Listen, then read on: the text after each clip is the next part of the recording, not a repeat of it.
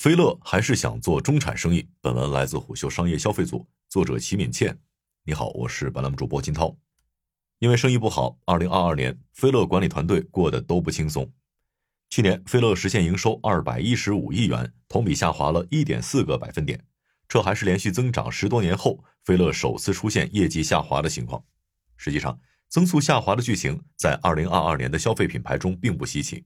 可是，一旦放在尖子生菲乐身上，关注度和压力都会被放大，以至于对菲乐的质疑声四起。这个二零零九年花四点六亿元收购而来的品牌，在安踏集团的运营之下，业绩扶摇直上。从刚收购时的五十多家门店，每年亏损数千万，一路冲到拥有近两千家门店，年营收突破两百亿元，甚至菲乐一度被认为是国内企业收购国外品牌的黄金并购案。面对生意上的压力，菲乐管理层花了近一年的时间来重新思考菲乐未来的路要怎么走。最终，菲乐管理层的决定是坚持高端运动时尚的战略不变，同时根据大环境和行业变化做了一些战术上的微调。菲乐大中华区总裁姚伟雄告诉胡秀，这两年他们不仅发力专业产品，也推出了高尔夫等垂类子品牌。二零二三年，菲乐再次迎来业绩增长。在姚伟雄看来，这主要是因为他们提前预判了消费环境的变化，从而进行了一些布局。但是在业内分析师看来，除了这些宏大的框架布局，更细节的经营在飞乐发展过程中同样扮演着至关重要的角色。初见姚伟雄的人，大概率会对他身上两个鲜明的特质印象深刻：一面是热情幽默，另一面则是相当严格的时间管理。他告诉虎嗅。今年一整年，他的主要精力都放在打磨商品和研究消费者这两件事上，并保持了连续多年的工作方法，细致的近距离观察。菲乐上市的每一件衣服都会经过姚伟雄亲自把关，只要姚伟雄把某件衣服拎了出来，就意味着他对这件衣服有疑问，需要和商品团队的人一起讨论。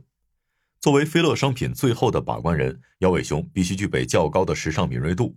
为了更好的把握市场流行趋势，他会经常满世界探店。从奢侈品、高级服装到潮流品牌店，甚至童装店，他都会走进去看看，能试穿的还会试穿。包括菲乐和很多国际知名设计师的合作，也是姚伟雄亲自搞定的。比如帮巴黎世家打造出爆款老爹鞋的 David T。说起和 David T 的合作，姚伟雄如数家珍。他告诉虎嗅，二零二二年末和二零二三年七月份，他去了两趟欧洲，除了探店以及到菲乐全球总部开会外，每次都会到 David T 家里或者工作室拜访。姚伟雄说道：“这些大设计师是都不缺钱的，我要说服他们和飞乐合作，就需要知道他们想要什么，而飞乐又该怎么提供他们想要的东西。比如 DVT 需要的就是一个可以施展自己创意、受限比较小的平台。”聊到尽兴时，姚伟雄还会脱下脚上飞乐与 DVT 的新联名鞋，展示起鞋底侧面的异形飞乐 logo 字样。巡店也是姚伟雄最常用来近距离观察商品和消费者的途径。自二零零九年掌舵飞乐品牌以来，他常年保持着一周一次的巡店频率。业绩不太理想的地区会是姚伟雄在巡店时的重点。巡店过程中，姚伟雄关注的颗粒度极细，从商品陈设、布置到店面灯光、音乐，甚至店员的妆容，他们都会关注到。如果不符合飞乐门店统一标准的，他还会当场指出来。为了了解市场反馈，姚伟雄在巡店的时候还喜欢随机提问店员问题。比如哪款衣服卖的最好？换了代言人后，店面生意怎么样？等等。其实不仅姚伟雄一个人，飞乐的其他高管团队也会经常出去巡店。每次巡店回来，管理层几个人还会复盘巡店的内容。实际上，整个安踏集团的高管团队都很重视巡店这件事儿。巡店的意义在于，它可以更好的让管理层深入了解市场和品牌末端的真实状况。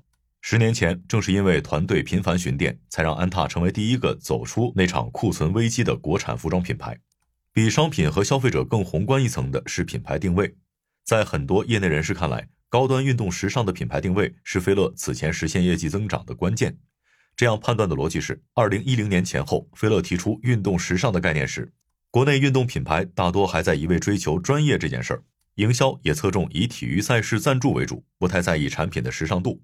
这种情况下，菲乐相当于独辟蹊径，避开了竞争最激烈的地方，靠错位竞争完成了奇袭。但从某种程度上看，高端运动时尚的定位似乎也成为了一把双刃剑。其中最容易被外界担心的一个点是时尚。姚伟雄告诉虎嗅，运动时尚风是否会过时这个问题，他已经被无数媒体投资人问了十多年。二零二二年，菲乐业绩不甚理想，再加上大环境变化，让很多人对菲乐高端运动时尚的品牌定位产生了质疑。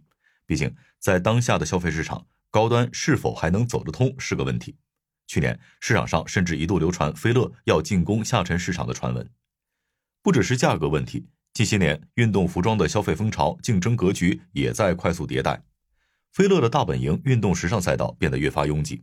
国产大牌、时尚品牌都在走运动风，而原来的专业运动品牌也开始比拼产品的颜值、时尚度。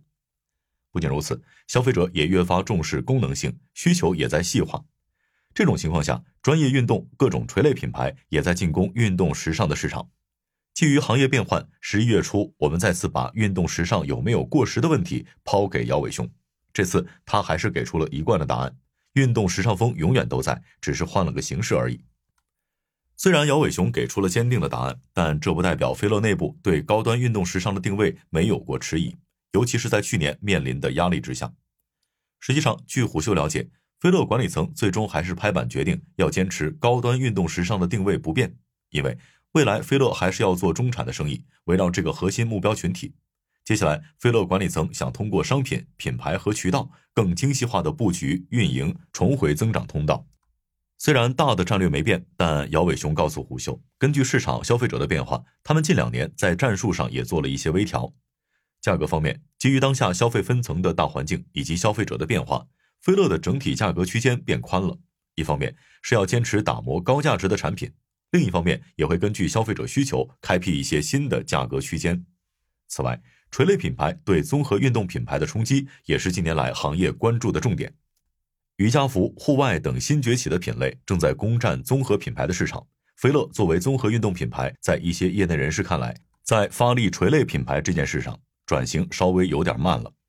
但姚伟雄向虎嗅否定了这样的说法。菲乐相关人士表示，公司内部其实很早就布局垂类品牌。菲乐的具体做法是紧贴一二线城市高消费用户的需求，聚焦在网球、高尔夫和精英跑步几大精英运动上。那么，为什么菲乐想做精英运动？姚伟雄的判定标准是，精英喜欢的运动和菲乐所倡导的优雅生活是相契合的。在所有的精英运动的品类，菲乐目前的策略是把高尔夫拎出来成立了独立品牌，其他大部分垂类产品仍然放在主品牌里面做。菲乐大中华区市场副总裁、高尔夫事业部负责人施瑞告诉胡秀，其实早在二零二一年末的时候，菲乐就开始筹备单独成立高尔夫事业部，最终二零二二年正式成立了事业部。菲乐高尔夫也成为菲乐内部的子品牌。施瑞坦言，菲乐要想维持高端时尚的定位，高尔夫的贡献会是最大的。之所以会有这样的决策依据，部分来自施瑞经常分享的冰山融化理论。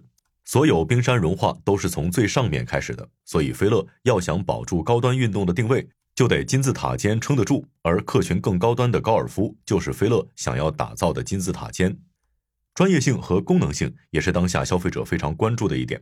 作为一个定位时尚的运动品牌，此前菲乐品牌的专业性并不突出，消费者对菲乐品牌的认知还是停留在时尚好看这个层面。比如，菲乐出圈靠的是设计感和时尚度更强的老爹鞋，而并非专业跑鞋、篮球鞋等。接下来，专业性、功能性也会是菲乐需要逐渐补起来的一门课。对此，姚伟雄向虎嗅表示，这方面菲乐一直在努力推进。二零二一年。菲乐建好了 Flame 开发实验室，并配备了数名博士、硕士，专门做相关科研工作。今年秋天，菲乐发布了十千米跑鞋，明年即将上市的超跑鞋就是菲乐开发实验室的交付成果。对菲乐来说，一个好消息是，战略微调的作用正慢慢显现。前不久，菲乐鞋产品营业额首次突破了百亿，而二零一八年这一数据仅为十五亿元。二零二三年，菲乐品牌整体业绩也再次实现增长。但拉长周期来看，当下菲乐面对的竞争对手、市场环境早已改变。姚伟雄说道：“现在我们的竞争对手已经从原来的大竞争对手变成了很多垂类的竞争对手。”今年安踏在集团投资者日上，姚伟雄给菲乐定的目标是：未来三年流水达到四百亿至五百亿元。在通往五百亿目标的道路上，面对更多垂类竞争对手，菲乐想要在竞争中赢得优势，也必须在时尚之外打造更专业。更精品的产品。好的，商业动听，下期见。